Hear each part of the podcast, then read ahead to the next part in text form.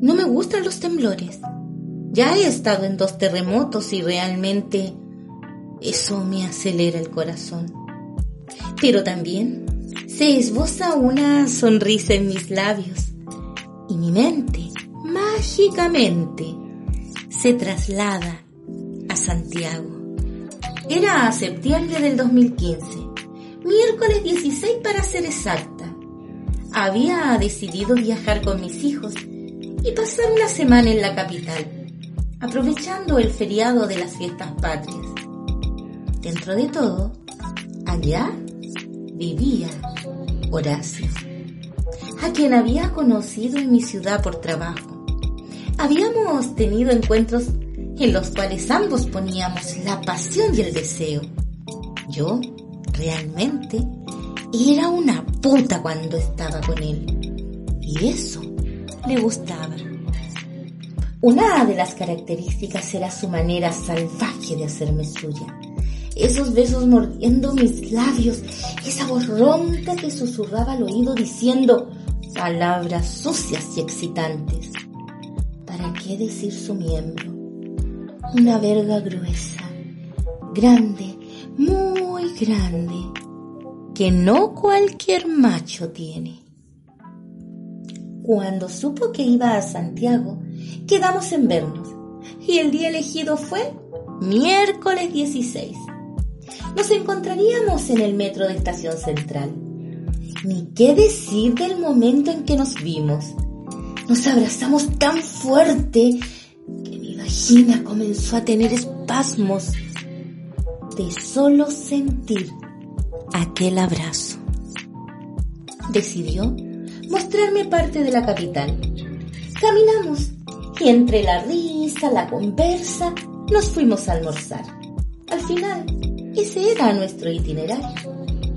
Al salir del restaurante, me hace esa propuesta indecente que tanto esperaba y ansiaba. No solo mi cuerpo, también mi vagina, que durante las horas se había ido humedeciendo con los pensamientos puestos en que me metería su vara tan codiciada. Caminamos, y como yo ni idea de hostal o motel en la capital, me dejé guiar. Llegamos a un motel de cuatro pisos, bastante bonito, decente, limpio, y nos tocó una habitación en el piso 3. Era amplia, con flores, la cama amplia, había música ambiente. También prendido estaba el televisor, con una escena porno. Algo alcancé a ver, pero Horacio la apagó. Nosotros tendríamos un encuentro mucho más porno que esa escena. Llegaron los tragos, las toallas y pagó. Al cerrar la puerta le pedí pusiera cerrojo por si acaso. Y ahí, ya dispuestos, comenzamos en una tarde soleada, ya caliente por el deseo. Me agarró como solo él sabe hacerlo. A lo bruto, salvaje, besándome con esa lengua que atravesaba mi garganta, tocándome fuerte, tan fuerte como solo sus manos saben hacerlo. Su verga ya estaba lista dispuesta a penetrar esa vagina que durante meses lo esperaba.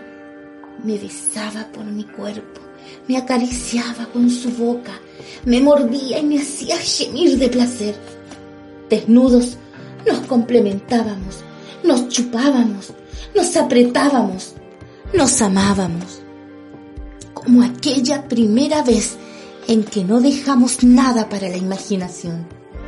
Entre nosotros todo está permitido. Él lamiendo mi vagina, saciando mi deseo, y yo chupando aquel pene, deseosa de recibir su semen caliente que era para mí. Besaba mis pechos desesperado. Le gustan mis tetas, siempre lo ha dicho. Era el día, la tarde perfecta donde nuestros bajos instintos nos permitían coger sin restricción. Y así pasaban los minutos, calientes, hasta más no poder, deseosos y dispuestos a cruzar cualquier barrera que el deseo nos permitiera. Tuve orgasmos que no paraban, uno tras otro. Él gemía y a mi oído susurraba, eres mi puta, mi maraca, te lo meto rico, ¿te gusta? Yo sin aliento solo decía, mételo más fuerte, me gusta, eres mi macho. La tarde era nuestra y cogeríamos hasta más no poder. No sabíamos cuándo nos volveríamos a ver. Acabamos explotando todo el placer acumulado. Qué delicia sensación de estar con mi macho otra vez. Nos fumamos un cigarro y luego de un rato seguimos cogiendo. No había cansancio, solo deseo. Y seguimos moviéndonos, queriéndonos, amándonos, deseándonos. Nos movíamos rápido y lento. Me llevaba como melodía meciéndome, haciéndome otra vez suya. Nuestros cuerpos otra vez transpirando de pasión, mojados, calientes, metiendo su sable de guerrero con fuerza, como a mí me gusta, sin cansancio, solo deseo y pasión. De repente, sentimos que el mundo se nos movía. Algo pasaba. Nosotros extasiados. Éramos nosotros y nadie más. Pronto el movimiento fue más fuerte. Nos miramos y era terremoto. Salté de la cama desnuda, asustada, mientras él me detenía y sonreía. Se calmó la tierra y al calmarme volvimos a coger. Luego de unos minutos volvió a temblar fuerte. Nos miramos y dijimos, hora de irnos. Nos bañamos, acariciándonos como despedida. No sabía cuánto tiempo pasaría hasta volver a tener nuestro encuentro de lujuria y placer. Al salir del motel, nos reíamos. Habíamos provocado un terremoto, bromeábamos. Al llegar a casa y ver las noticias, el epicentro decía Coquimbo 8.4.